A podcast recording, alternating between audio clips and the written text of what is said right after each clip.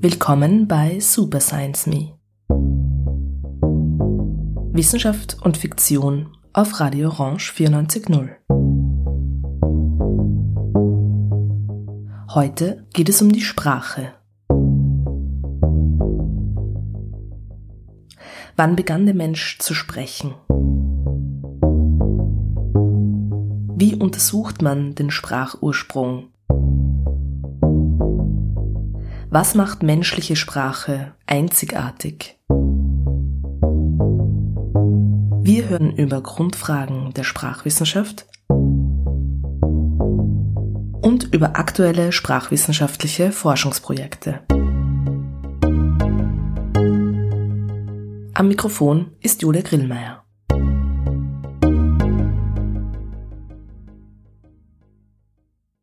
Los geht es mit Ausführungen des Literaturwissenschaftlers Daniel Sirovi über den Turmbau zu Babel und das Aufkommen der vergleichenden Sprachwissenschaft.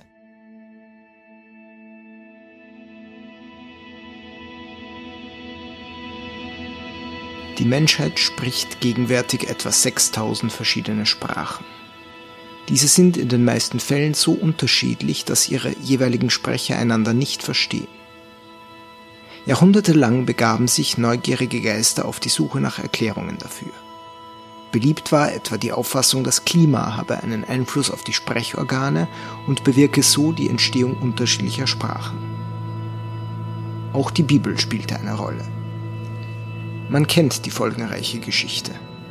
Nachdem eine Sintflut alles Leben auf der Welt vernichtet hatte, das nicht auf Noahs Arche gerettet worden war, bevölkerte sich die Welt langsam von neuem. Alle Menschen sprachen nun dieselbe Sprache. Als sie gemeinsam beschlossen, eine Stadt zu bauen mit einem Turm, dessen Spitze bis an den Himmel reiche, sah der Gott das und beschloss, ihre Sprachen zu verwirren und sie in die Welt zu zerstreuen. Die Lehre, die die jüdisch-christliche Tradition daraus zog, war eindeutig. Es handelte sich um eine Anmaßung der Menschen, die streng bestraft werden musste. Im Buch Genesis selbst ist das nur angedeutet. In der Tat stellt Gott fest, die Menschen werden alles, was sie sich zu tun vorgenommen haben, umsetzen. Womöglich war seine Reaktion auch so heftig, weil er sich durch die Macht der Menschen bedroht fühlte, ähnlich wie es Zeus erging, nachdem Prometheus den Menschen das Feuer gegeben hatte. Uns interessiert vor allem die Nachwirkung der Sprachverwirrung. Hebräisch als Bibelsprache wurde zumindest indirekt als die ursprüngliche Gemeinsprache in Babel verstanden. Noch im 17. Jahrhundert gab es in Deutschland eine Reihe von Gelehrten, die von solchen Annahmen ausgingen. Der Kieler Germanist Markus Hund hat in einem Band zur Spracharbeit im 17. Jahrhundert einige dieser Konzepte genauer dargestellt. Eines der Argumente lautete, dass die deutsche Sprache klanglich so nahe an der Natur sei, unter anderem im Sausen des Windes und im Brausen der Wellen, dass es wohl kaum anders möglich sei, als dass Adam selbst beim Erfinden der Namen für die Dinge Deutsch gesprochen habe. Zumindest aber müsse das Deutsche uralt und mit dem Hebräischen sehr eng verwandt sein. Es war ein englischer Gelehrter, Sir William Jones, der, als er 1783 einen Posten als Richter in Kalkutta antrat, in Kontakt mit dem zuvor im Westen kaum bekannten Sanskrit kam. Jones erkannte darin Ähnlichkeiten mit Latein und Griechisch und vermutete, dass alle drei von einer gemeinsamen Sprache abstammten. Damit legte er den Grundstein zur vergleichenden Sprachwissenschaft und tat einen wesentlichen Schritt zur Überwindung der früheren, aus heutiger Sicht doch eher abstrusen Auffassungen.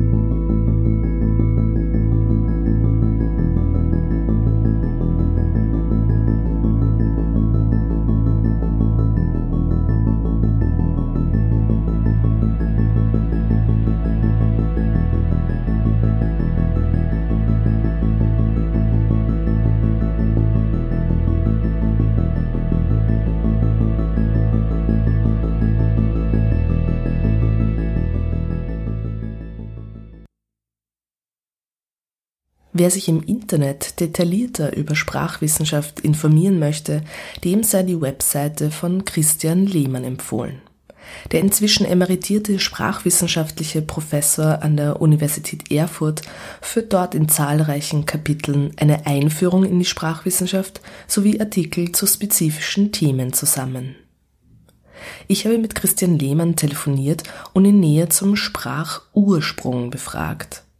Die erste fundamentale Unterscheidung, die der Sprachwissenschaftler betonen möchte, ist jene zwischen Sprachgeschichte und Sprachevolution. Geschichtswissenschaft kann man nur machen, wenn man Dokumente hat. Und äh, so kann man Geschichte von äh, Sprachen auch nur machen, wenn man schriftliche Zeugnisse hat. Das bedeutet angewandt auf äh, menschliche Sprache, dass es über Jahrhunderttausende hinweg Evolution der menschlichen Sprache aus irgendwelchen vormenschlichen Kommunikationssystemen gegeben hat. Äh, und dann nur während der Zeit, wo man schriftliche Zeugnisse hat, also ungefähr seit 3500 vor Christus, Geschichte von Sprachen. Sprachen im Plural, ja. Das heißt, diese Frage nach dem Sprachursprung wäre dann Sprachevolution. Ja, so ist es. Man hat früher geglaubt, äh, als man über diese Frage eigentlich nur spekulieren konnte, dass der Ursprung der Sprache so eine Art Urknall äh, gewesen wäre, also etwas, was in einem Moment stattfand, wo Adam und Eva plötzlich sich unterhalten konnten. Aber mittlerweile neigt man doch zu der Auffassung, dass es so einen einzelnen Moment des Ursprungs der Sprache nicht gegeben hat, sondern dass das eben eine Evolution über Hunderttausende von Jahren gewesen ist. Wie nähert man sich dem? Also wie Sie jetzt auch schon angesprochen haben, das ist ja dann sehr spekulativ in gewisser Weise, weil man hat ja keine Dokumente vom Anfang der Sprache, keine empirische Forschung. Wie stellt man sich diese Frage überhaupt wissenschaftlich? Es geistert bis auf den heutigen Tag die Idee, durch das Laienpublikum, aber auch durch Clubs von Pseudowissenschaftlern, die glauben, dass man äh, mit den Methoden der historisch vergleichenden Sprachwissenschaft also äh, mit den Methoden, wo man Latein mit Griechisch vergleicht, um äh, deren Ursprache zu rekonstruieren, dann auch die Ursprache der Menschheit rekonstruieren könnte. Und man muss sich klar machen, dass die Methoden der historisch vergleichenden Sprachwissenschaft historisch nicht weiter zurückreichen als die ältesten schriftlichen Dokumente überhaupt. Wir sagen, man kommt damit auch nicht weiter zurück als mit den sumerischen Dokumenten, die ungefähr 3500 vor Christus beginnen. Und von da bis zum Ursprung der Sprache sind es Hunderttausende von Jahren, die mit diesen Methoden nicht überbrückt werden können.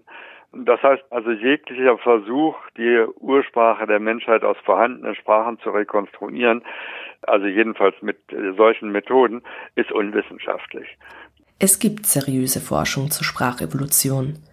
Diese lässt sich allerdings, wie Christian Lehmann betont, nicht alleine innerhalb der vergleichenden Sprachwissenschaft machen. Die Spur des Sprachursprungs lässt sich nicht in der Sprache selbst finden, sondern bei unseren evolutionär am nächsten Verwandten. Das Einzige, was man eigentlich machen kann, ist, sich zu überlegen, dass der Homo sapiens einer von den Primaten ist und aus einer Spezies hervorgegangen ist, die es zwar heute nicht mehr gibt, weil die Zwischenglieder zwischen den anderen Primaten und dem Homo sapiens ausgestorben sind, aber zu der man doch Analogien unter den heutigen lebenden Primaten finden kann. Und äh, dann kann man deren Kommunikationssysteme untersuchen und sich überlegen, was am Anfang der Entwicklung der menschlichen Sprache entstanden haben muss.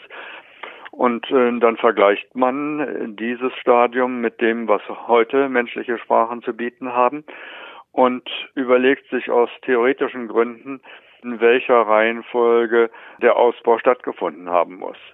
Und das muss man natürlich in Beziehung setzen zu den Forschungen der vergleichenden Anatomie, Physiologie, Neurologie äh, und so weiter.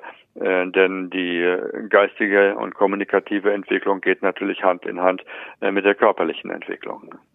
Aber die Sprachwissenschaft denkt ja doch über den Sprachursprung nach. Wie tut sie das auf wissenschaftlich seriöse Weise? Ja, also äh, was man nicht machen kann, was äh, immer wieder gern versucht wird, äh, ist die Urwörter der Menschheit zu rekonstruieren, nicht wahr? Tatsächlich gibt es keinen einzigen Begriff unter den menschlichen Begriffen, der in allen Sprachen der Welt auf gleiche Weise äh, sprachlich kodiert wäre. Auch Vergleich von den verschiedenen Formen führt nicht auf eine Urform. Also das mit den Urwörtern der Menschheit ist nichts. Aber was man wohl tun kann, ist Gesetzmäßigkeiten des Sprachbaus suchen, also Prinzipien, die für alle menschlichen Sprachen gelten und diese dann zurückprojizieren äh, auf den Ursprung der Sprache. Eine Gelegenheit, um den Sprachwissenschaftler Christian Lehmann nach diesen grundlegenden Wesensmerkmalen der menschlichen Sprache zu befragen. Das vielleicht wichtigste ist die sogenannte zweifache Gliederung. Die unterscheidet menschliche Sprachen von allen bekannten tierischen Kommunikationssystemen. Und sie besteht darin, dass die Signale, die übermittelt werden, auf einer ersten Ebene gegliedert sind in Zeichen, die für Begriffe stehen. Das will Folgendes sagen. Wenn äh, man möchte, dass jemand stehen bleibt, dann sagt man, bleib stehen. Und wenn es aber ein Pferd ist, sagt man brrr. Brrr ist ungegliedert auf dieser ersten Ebene, ist einfach nur ein Geräusch. Ja, und es bedeutet, bleib stehen. Und so versteht das Pferd das auch. Das Pferd versteht aber nicht die erste Gliederung, das heißt die Zusammensetzung aus den beiden Wörtern bleib und stehen. Das gibt's nur bei Menschen. Und dann kommt die zweite Gliederung und nach der sind die Wörter zusammengesetzt aus äh, lautlichen Bestandteilen, die das Lautsystem bilden.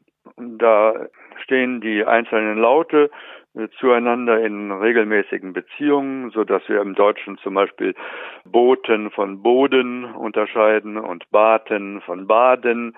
Sie sehen an diesen vier Beispielen, dass die Unterschiede zwischen zwei Wörtern manchmal nur in einem einzigen Laut bestehen und dass das durchaus auch durch das ganze System durchgehen kann. Das sind minimale Unterschiede, mit denen man aber ganze äh, Wörter kodieren kann. Das ist die zweite Gliederung. Diese beiden Gliederungen sind notwendig dafür, dass es menschliche Sprache gibt und sind notwendig dafür, dass man über alles Erdenkliche kommunizieren kann. Und man kann so weit gehen zu sagen, äh, in dem Moment, wo die zweifache Gliederung vorhanden war, sagen wir mal, um nur um einen Anhaltspunkt zu geben, 150.000 vor Christus, war menschliche Sprache da. Ihr hört zu Science Me heute zur Entstehung der menschlichen Sprache sowie ihrer Erforschung. Er wurde schon angesprochen. Der Turm zur Babel, der uns, so die Bibel, die Sprachverwirrung eingebracht hat. Dass es unterschiedliche Sprachen gibt, straft uns, bleiben wir bei Babel, allerdings nicht nur damit, dass es zur Kommunikation unpraktisch ist, sondern wirft ein philosophisches Problem auf. O, e, I, U, wenn ein Objekt, das wir in der Welt wahrnehmen, in einer Sprache Baum genannt wird, in der nächsten Tree und wieder in einer anderen Arbre, dann bedeutet dies, dass die Lautäußerung bzw. das schriftliche Zeichen für Baum nicht natürlich an das in der Welt vorkommende Objekt Baum gebunden ist. Die Verbindung zwischen einem Wort und dem Ding, das es bezeichnet, ist nicht natürlich bzw. notwendig, sondern willkürlich und konventionell. Der Schweizer Sprachwissenschaftler Ferdinand de Saussure brachte als erster diese Erkenntnis 1916 in seinem Cours de Linguistique Générale zu Papier. Grundfragen der allgemeinen Sprachwissenschaft. Und er begründete damit die moderne Linguistik die Arbitrarität des Zeichens, also dass ein beliebiges Wort ein jeweiliges Ding bezeichnen kann, ist eines der Hauptpunkte von Saussures Schrift. Die Beliebigkeit des Zeichens bewirkt, dass Sprachen voneinander abweichen und sich in der Zeit verändern, und zwar durch Sprachpraxis und verschiebende Gewohnheit. Genau das wiederum, so zeigt Saussure, gewährleistet aber auch die Stabilität der jeweiligen Sprache. Keine individuelle Sprecherin kann die Sprache einer ganzen Gemeinschaft verändern. Ich kann natürlich entscheiden, ab heute Haus zu Baum zu sagen und zu einem Baum wiederum Tisch und zu einem Tisch wiederum ein völlig neues Wort, das ich mir ausdenke, aber erfolgreich kommunizieren werde ich damit nicht. A, Ä, I, O, U. So geläufig und nah uns unsere Muttersprachen sind, sie sind niemals natürlicher Ausdruck für die Welt, sondern Konstrukte, die auf Gewohnheit und Tradition aufbauen. Intellektuell absolut nachvollziehbar, aber es steckt doch eine gewisse Beunruhigung darin, dass wir mit der Sprache, ohne die wir nichts denken, geschweige denn erinnern können, nicht ganz bei den Dingen und in der Welt sind. Und diese Beunruhigung dürfte auch Ferdinand de Saussure verstanden haben. In seinem Cours findet sich der lapidare, aber bemerkenswerte Satz. Der Grundsatz der Beliebigkeit des Zeichens wird von niemandem bestritten, aber es ist oft leichter, eine Wahrheit zu entdecken, als ihr den gehörigen Platz anzuweisen. Die Suche nach der ersten Sprache ist nicht nur sprachgeschichtlich bzw. sprachevolutionär wissenschaftlich motiviert. Es ist eine alte, aber dringende philosophische Sehnsucht, eine prä-babylonische Sprache zu finden oder zu erfinden.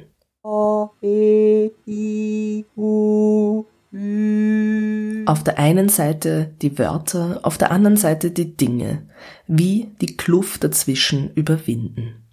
Das ist das Les mots et les choses Problem von Michel Foucault. Im deutschen Titel Die Ordnung der Dinge.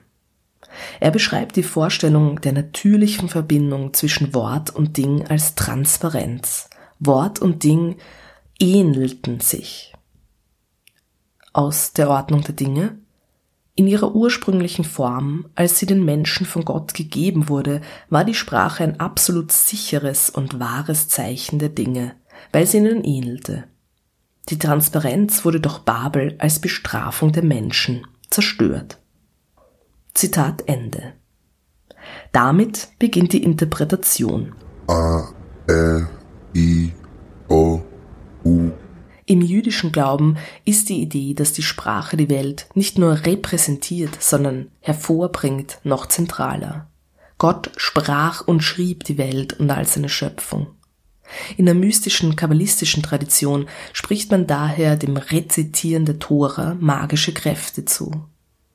Umberto Eco beschreibt in seinem Buch La ricerca della lingua perfetta die Suche nach der vollkommenen Sprache, wie durch Arbeit am Text der Tora die Kabbalistinnen näher an die schöpferischen Worte Gottes vordringen wollten. Am Ende der Zeit, so die Vorstellung, werde all das Sprachspiel und die sprachlichen Unterschiede aufhören und in der originalen heiligen Sprache aufgelöst, die keine Variation und daher kein Missverständnis kennt.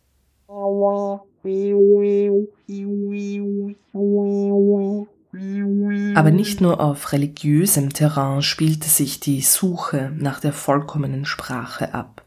Auch im Namen der Völkerverständigung wurden Sprachen entwickelt, die Babel lindern sollten, wie Umberto Eco umreißt. Die bekannteste darunter Esperanto. Und auch ForscherInnen suchten nach Auswegen aus der Sprachverwirrung. Besonders deutlich wird das etwa in dem, was Aleida und Jan Assmann das Hieroglyphenbedürfnis nennen. Die ägyptischen Schriftzeichen wurden als natürlicher Code gelesen. Zeichen, die sich direkt auf die Begriffe beziehen könnten, ohne Umweg über die Sprache. Aleida und Jan Assmann schreiben, in der Renaissance verband sich die Idee eines natürlichen Alphabets mit der Idee eines universalen Kommunikationsmediums.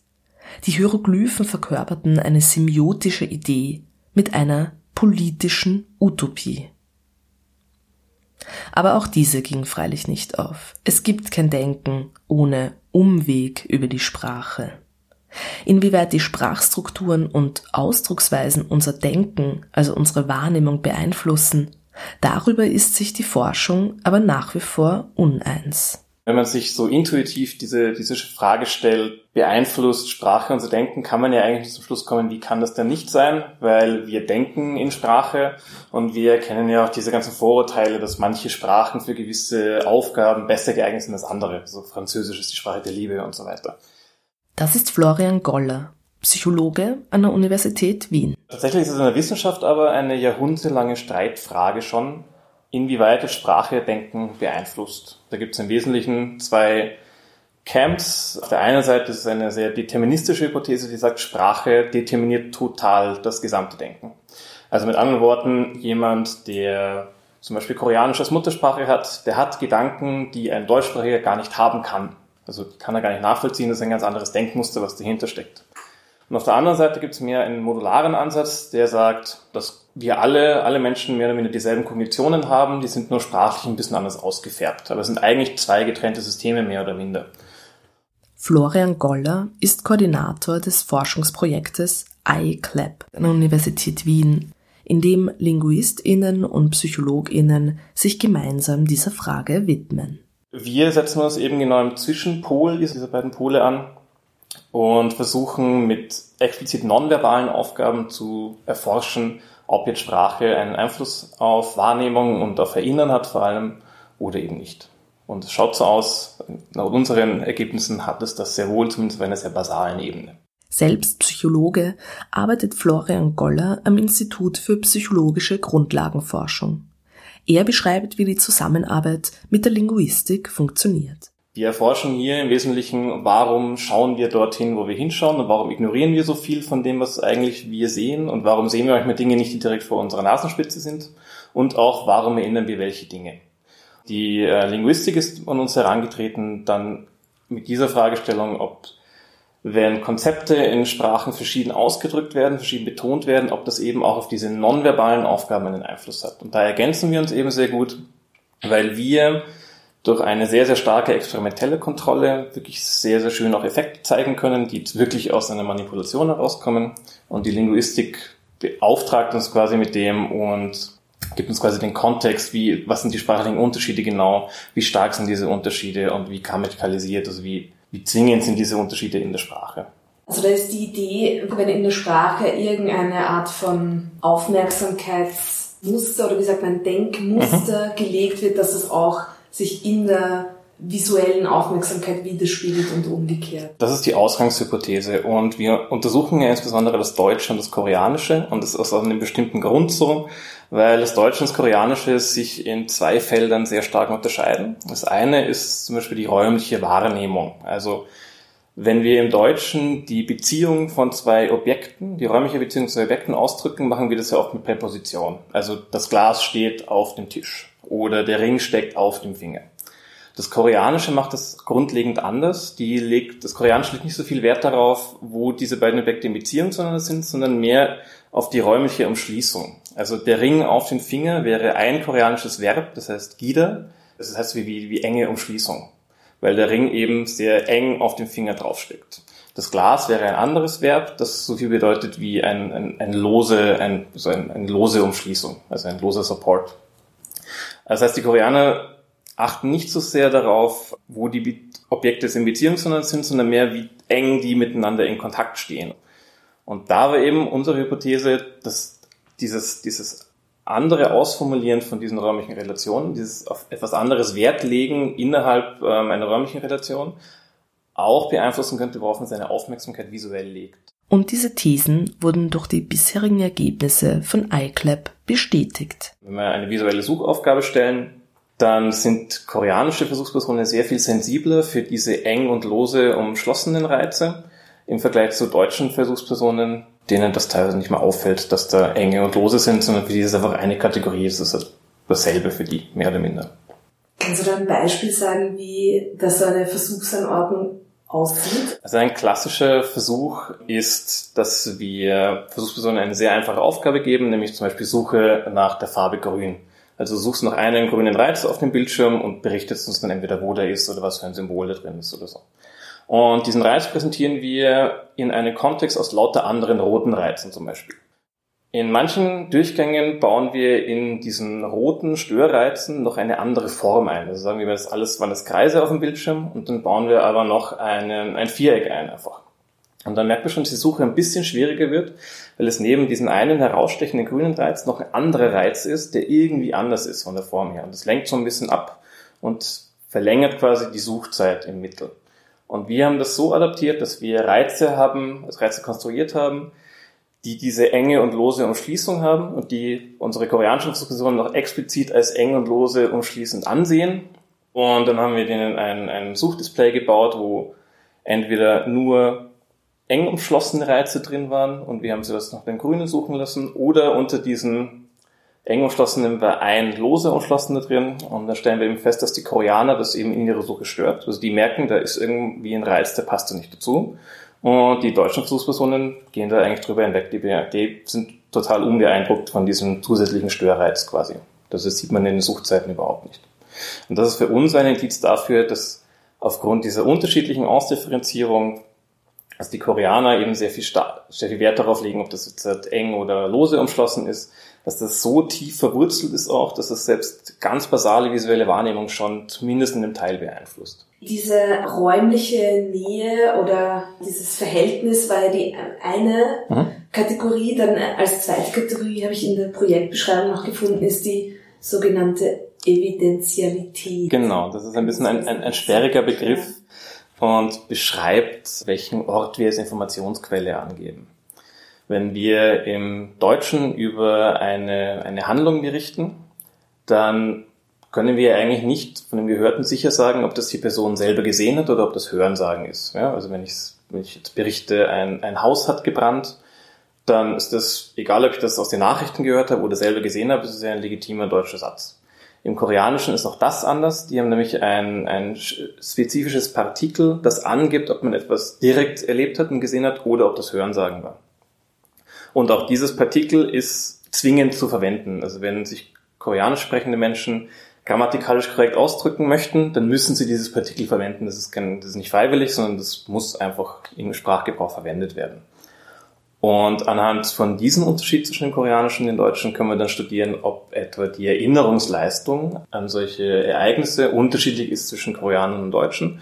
Wir könnten ja zum Beispiel annehmen, dass dadurch, dass die Koreaner in der Sprache ganz klar Wert darauf legen, ob sie das selber gesehen haben oder ob das Hörensagen war, dass sie auch die Quelle dieser Information besser benennen können. Also wenn wir ihnen eine Reihe von Handlungen zeigen, einen Teil als wirkliche Videos und einen anderen Teil mehr so als Nachricht, also als ein Nachrichtensprecher quasi erzählt, was da jetzt passiert ist.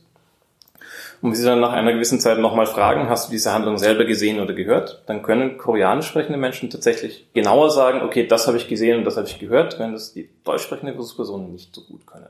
Das Forschungsprojekt an der Universität Wien, iClap, läuft noch, hat aber bereits erste Ergebnisse vorzuweisen, die Florian Goller für uns zusammenfasst. Es gibt erste Ergebnisse, dass im Bereich der räumlichen Wahrnehmung die Koreaner eben sensibler sind für diese eng und lose umschlossenen Reize. Und auch bei der Evidentialität gibt es Ergebnisse, dass die Koreaner besser sind im Erinnern von der Ort der, der Informationsquelle. Also es scheint dann wirklich so, dass in diesen sehr spezifischen Bereichen zugegebenermaßen einen Einfluss von der Muttersprache auf die Kognition gibt, also auf visuelle Aufmerksamkeit und auf Gedächtnisleistungen.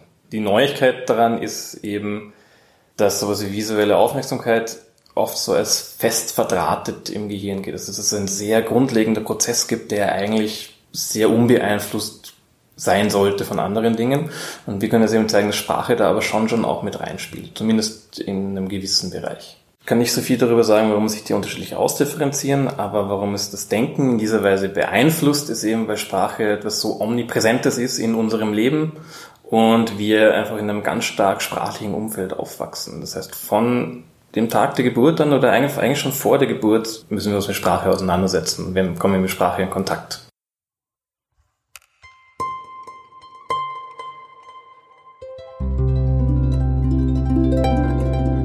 Ihr hört Super Science Me heute zur Entstehung der menschlichen Sprache sowie ihrer Erforschung.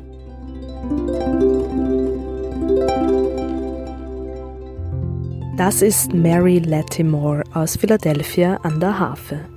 Wir hören den Anfang von That Was My Language.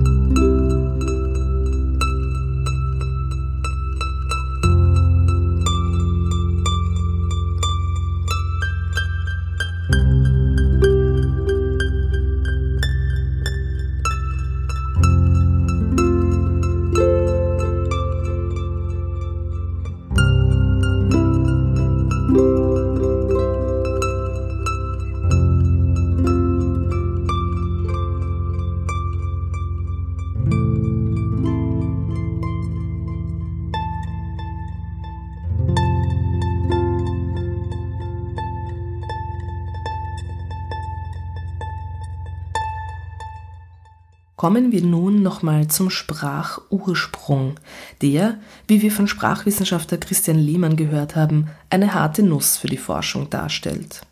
Warum der Mensch überhaupt zu sprechen begann, dafür gibt es allerdings einige Thesen. Ich glaube, dass da eine ganze Reihe von Faktoren zusammenkommen. Die beiden Hauptfunktionen menschlicher Sprache sind Kognition und Kommunikation. Also einerseits das Verhältnis des Menschen zur Welt und das, was er darüber denkt, konzipiert, äh, seine Erkenntnis und andererseits das Verhältnis des Menschen zu seinen Mitmenschen, mit denen er in Kontakt treten will, sich austauschen will und sich insbesondere austauschen will über sein Denken, also über das, was er in seiner Umwelt erfährt, beziehungsweise was er da tun will. Das deutet schon an, dass diese beiden Funktionen der Kognition und Kommunikation eng miteinander verschränkt sind. Also schon, schon Wilhelm von Humboldt hat gesagt, dass man dann am besten denken kann, wenn man es gemeinsam mit seinem Mitmenschen tut, also heißt durch Kommunikation. Und die Sprache leistet genau das, dass wir also, wie Humboldt sagt, gemeinschaftlich denken können. Man nimmt darüber hinaus auch an, dass der Werkzeuggebrauch und die Entstehung verbaler Kommunikation bei der Entwicklung des Menschen zusammenhängt. Es ist ja ziemlich sicher, dass die Primaten, also ich will sagen auch die vormenschlichen Primaten, überwiegend durch Gestik miteinander kommuniziert haben. Durch Gestik kommunizieren Menschen heute noch miteinander und ähm, in den äh, taubstummen Sprachen äh, wird ja überhaupt nur gestikuliert und wir sehen auch, dass das funktioniert, dass die bis zu einem hohen Grade dasselbe leisten können in der Kommunikation, was wir durch Lautsprache leisten. Also wenn man das weiß, dann stellt sich natürlich die Frage, warum Menschen lautlich angefangen haben zu kommunizieren mit besonderer Schärfe. Warum sind die Menschen nicht bei den Gästen geblieben? Ein Argument, was, was häufig gemacht wird, ist, äh, dass es zur Entwicklung von Homo sapiens wesentlich war, äh, dass er die Hände frei hatte. Es gibt viele äh, anthropologische Theorien über den Werkzeuggebrauch, die Werkzeugerfindung des Menschen und was der Mensch alles mit seinen Händen macht. Deswegen ist es sicherlich günstig, äh, wenn man die Hände jetzt nicht auch noch zur Kommunikation braucht. Gibt es dann Theorien oder Thesen über dieses anfängliche Sprechen, die Sie als quasi seriös empfinden würden, also wo man da an was dran ist, die zwar letztendlich nicht restlos überprüfbar sein werden, aber äh, wo Sie sagen, das ist eine, eine Theorie oder eine These des Sprachursprungs, die Sie für sinnvoll halten oder für richtig halten? Ja, also ich hatte vorhin gesprochen von der Herausbildung der zweifachen Gliederung. Und klar ist, dass man am Anfang ein Stadium hat, wo die noch nicht vorhanden war. Das heißt, wo die Leute tatsächlich, wenn sie meinten, bleib stehen, so etwas zueinander gesagt haben wie brr. Ja, oder wenn sie sagen wollten, komm her, dann haben sie sowas gemacht wie das heißt, sie haben ungegliederte Botschaften gegeben wo mit dem Mund oder sonst wie gemachtes Geräusch für eine ganze Nachricht steht. Und äh, man kann annehmen, dass der äh, erste Schritt bei der Herausbildung der zweifachen Gliederung äh, wahrscheinlich darin bestand, dass man zunächst mal die erste Gliederung eingeführt hat, also für einzelne Begriffe einzelne Geräusche eingesetzt hat und die miteinander kombiniert hat. Aber wie diese Geräusche im Einzelnen gelautet haben und wie die miteinander kombiniert wurden, darüber kann man derzeit nur spekulieren. Leider sind ja die Zwischenstufen zwischen den vormenschlichen Primaten, also den Homininen und dem heutigen Homo sapiens alle ausgestorben so dass wir ähm, da kein Kontinuum haben. Wir haben nur die Menschenaffen äh, und die haben weder die erste noch die zweite Gliederung, so dass man da wirklich nur einen theoretischen Aufbau konstruieren kann, aber nichts Relevantes beobachten kann. Natürlich werden diese Fragen nach dem Anfang der menschlichen Sprache nicht nur in der Wissenschaft gestellt, sondern auch in der Kunst. Wie uns die Sprachkunst bzw. die Literatur hier weiterhelfen kann, dazu hören wir nochmal Daniel Sirovi über James Joyce.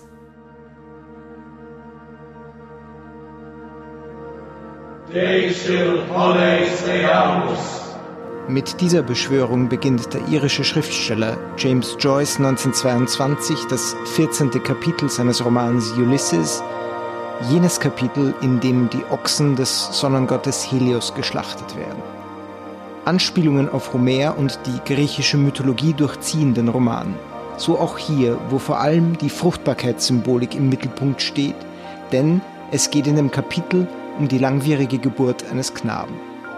Wie üblich schlagen Joyces Stil und Sprache jedoch Kapriolen und die Kindsgeburt wird nicht einfach nacherzählt, sondern anhand der Entwicklung der modernen englischen Sprache veranschaulicht.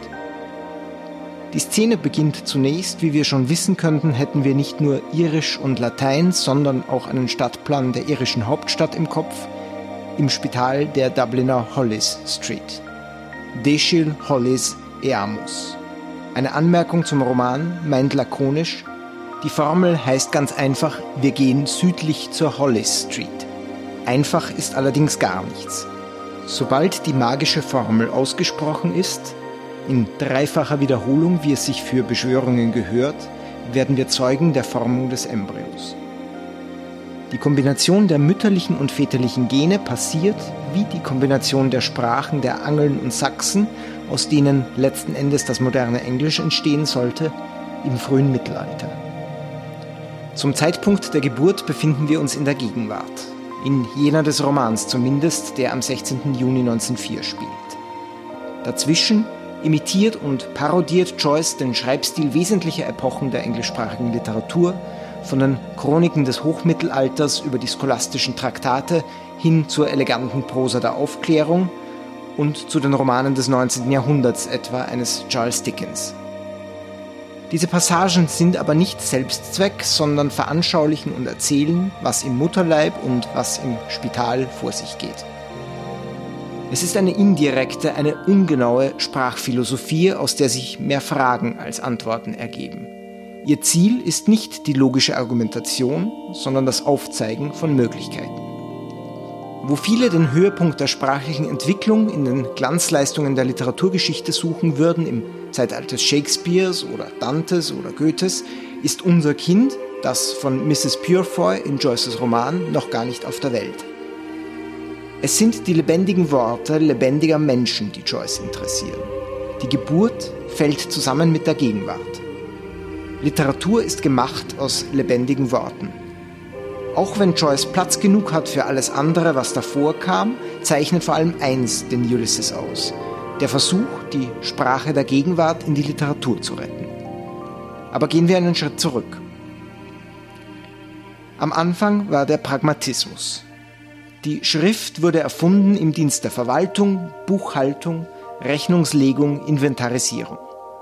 Ihre Erfindung erlaubte es aber auch, andere Dinge festzuhalten. Magie, Beschwörungen, Dichtung. So begann die geschriebene Literatur und das gespannte Verhältnis zwischen Sprache und Schrift.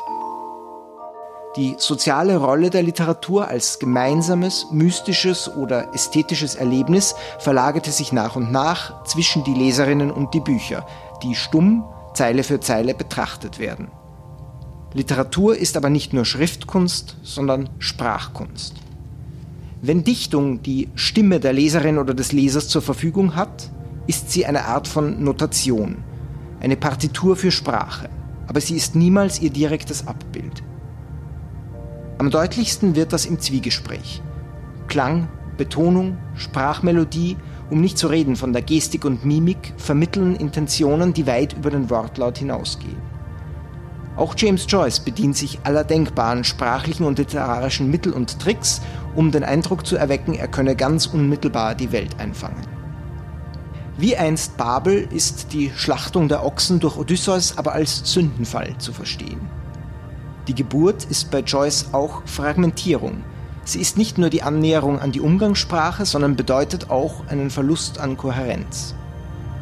Die möglichen Stile literarischer Schriftsprache sind durchlaufen und abgelegt worden. Sie haben an Bedeutung verloren. Die in geregelten Bahnen ablaufende Entwicklung des Fötus explodiert nach der Geburt in eine Unzahl an Möglichkeiten, die nicht mehr rational zu erfassen sind. Aber Joyce ist kein Pessimist. Er nutzt es aus, was die Wirklichkeit ihm an Material bietet. Durch seine Konzentration auf die Worte der Menschen, seiner Zeitgenossen in all ihrer Vielfalt, fängt er erneut die Magie lebendiger Sprache ein. Literatur wird wieder zum Abbild von Sprache. Das Ergebnis dieses Prozesses ist Ulysses, aber Joyce ging noch weiter auf seinem Weg. Finnegan's Wake erschien 1939, 17 Jahre nach Joyces letztem Roman und überfordert bis heute die meisten, die sich dem Buch nähern. Manche halten es gar für einen schlechten Witz, denn kein einziges Wort des Textes entspricht den Konventionen von Literatur. Eine eigenwillige Schreibweise überfrachtet die Begriffe und Wörter mit Anspielungen in hunderten Sprachen. Und doch meinte Joyce, der den Roman als Buch der Nacht geplant hatte, als irrationales, traumartiges Gegenstück zu Ulysses, dass der Text ganz einfach sei. In der Tat, liest man die verzerrten Wörter laut, ergibt sich ein relativ gut verständlicher Text mit irischem Akzent. Die Sprache der Leute ist noch da, begraben unter einer wahnwitzigen, gelehrten Patina der Schrift. Es ist die Manipulation der Schrift, die uns in Finnegans Wake Unbehagen bereitet. Die Sprache, ein spezifischer Dialekt des 20. Jahrhunderts, einer westgermanischen Sprache der indoeuropäischen Sprachfamilie, liegt da wie in Bernstein konserviert, gerade weil die ihr zugehörige Schrift sich von dem abwendet, was man normalerweise erwarten würde.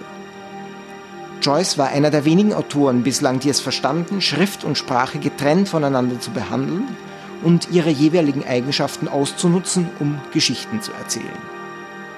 Auch diese sind keine Heldentaten, wie der Titel Ulysses einen Glauben machen könnte, sondern Geschehnisse des Alltags.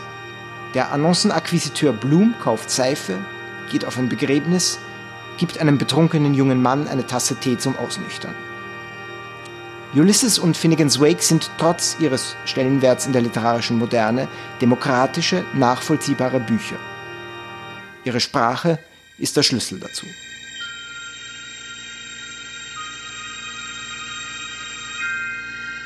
Das ist Super Science Me, Wissenschaft und Fiktion auf Radio Orange 94.0. Heute über die Entstehung sowie die Erforschung von Sprache. Und das war soeben Daniel Sirovi über James Joyce und das schwierige Verhältnis zwischen gesprochener Sprache und Schrift, das ja gleichzeitig Inspiration und Motor der Sprachkunst ist. Ulysses spielt bekanntlich an einem einzigen Tag, und zwar dem 16. Juni, der von Joyce-Fans jedes Jahr als Bloomsday gefeiert wird. Daniel Sirovi organisiert gemeinsam mit anderen Joyce-kundigen Literaturliebhaberinnen heuer ein Bloomsday-Event in den Räumlichkeiten des Aktionsradios Wien am Gaußplatz 11. 16. Juni 2018, 19.30 Uhr. Neben Lesungen von irischen Autorinnen gibt es auch Auszüge aus einer hausgemachten Joyce-Neuübersetzung ins Österreichische. Ebenso wird eine Soundbearbeitung zu Joyce Werk von Ross Lipton zu hören sein, der auch hier die unterliegende Musik komponiert hat.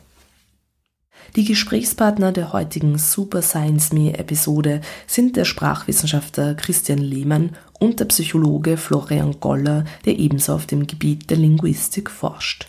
Abschließend hören wir, was Sie an der Wissenschaft der Sprache besonders interessiert. Christian Lehmann. Also das ist ja eigentlich die Frage nach dem äh, Erkenntnisinteresse. Und da ist mehreres an der Linguistik faszinierend. Das eine ist das Verhältnis zwischen dem äh, Universalen und dem Einzigartigen.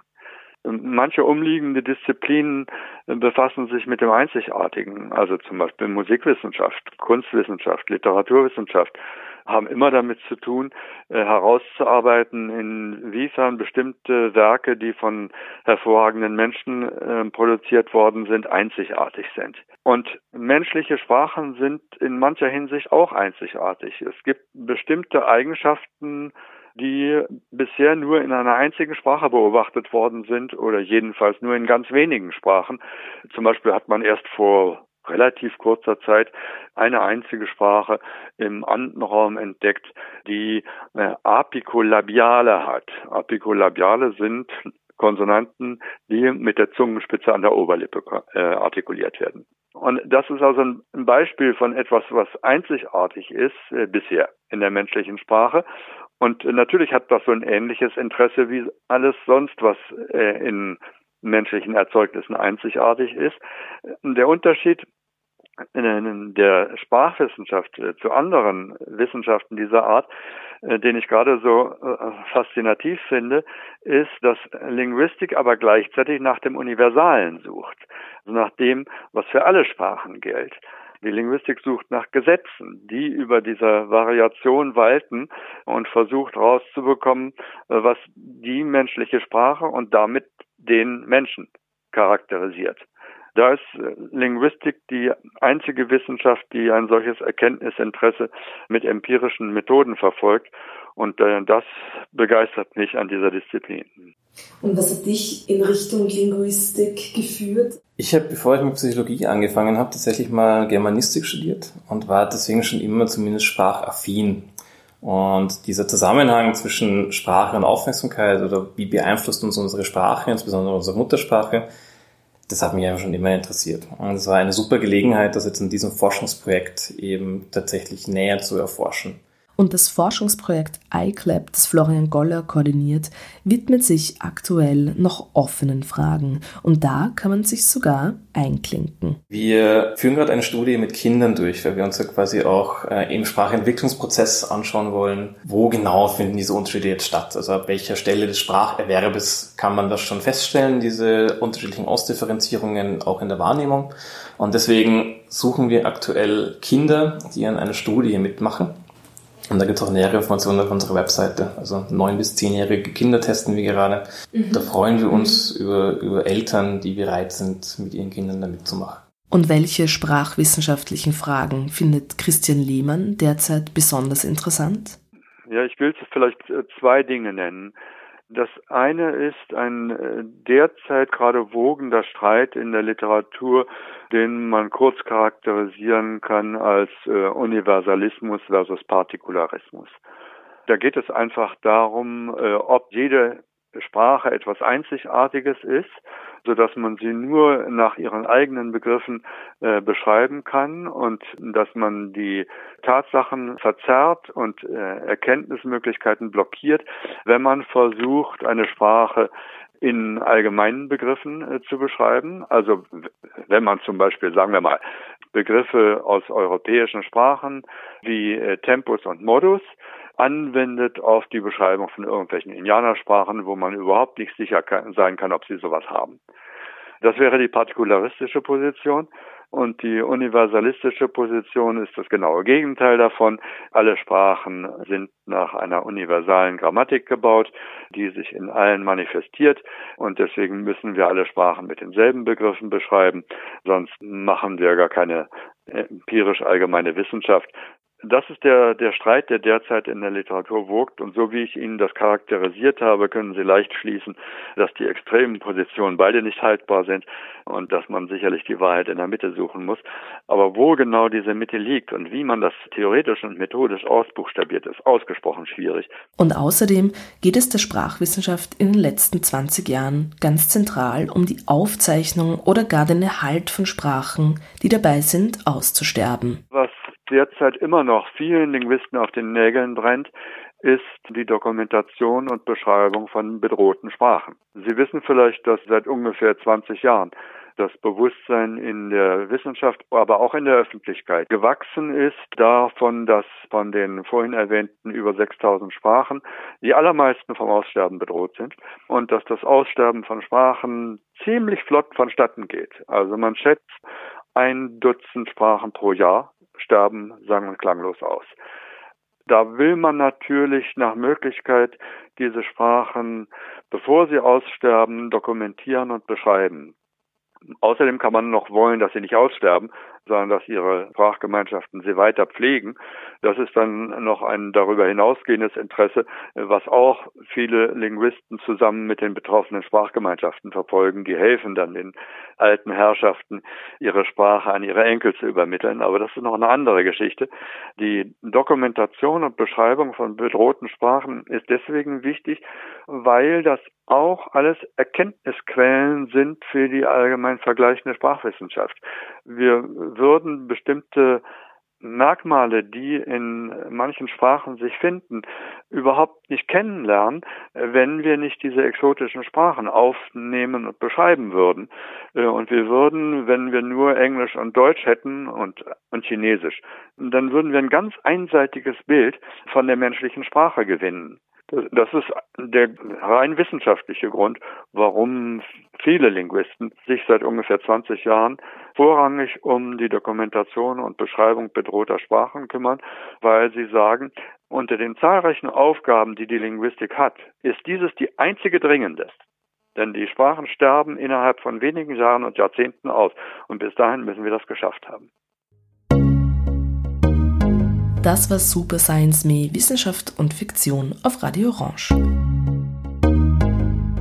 Heute zur Geschichte, Evolution und Erforschung der Sprache. Die Musik, die dieser Sendung ihren Rahmen gibt, ist von Chris Zabriskie. Ich bedanke mich bei Christian Lehmann für die Einblicke in die sprachwissenschaftliche Forschung. Sie finden seine ausführliche Skripten frei auf Christian Lehmann in einem Wort www.eclab.eu. Ebenso bedanke ich mich bei Florian Goller, der uns das Forschungsprojekt iClap vorgestellt hat. Dieses ist unter iclap, also iclap.univi.ac.at zu finden. Alle Links und Infos zu der zitierten Literatur ist im Archiv von Super Science Me auf cbafro.at zu finden beziehungsweise auf der Seite der Sendereihe auf o94.at. A, Ä,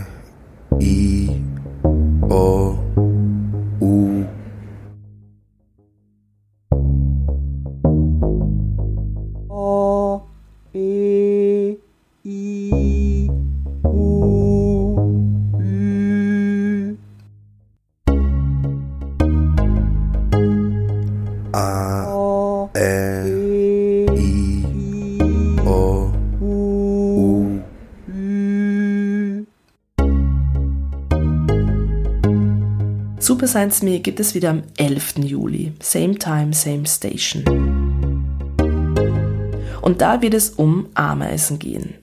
Diese kleine Insektenart ist für die Biologie hochinteressant, weil sie extrem vielgestaltig ist und noch bei weitem nicht alles erforscht ist. Zugegeben, Ameisen zählen in der Literatur nicht zum Standardrepertoire, dort aber, wo sie ein zentrales Motiv sind, wird es besonders schräg und spannend. Es wird diesmal wieder sehr science-fictional. 11.07.18 Uhr Radio Orange und ab dann jederzeit im Netz. Julia Grillmeier sagt bis dahin Baba und bis bald bei Super Science.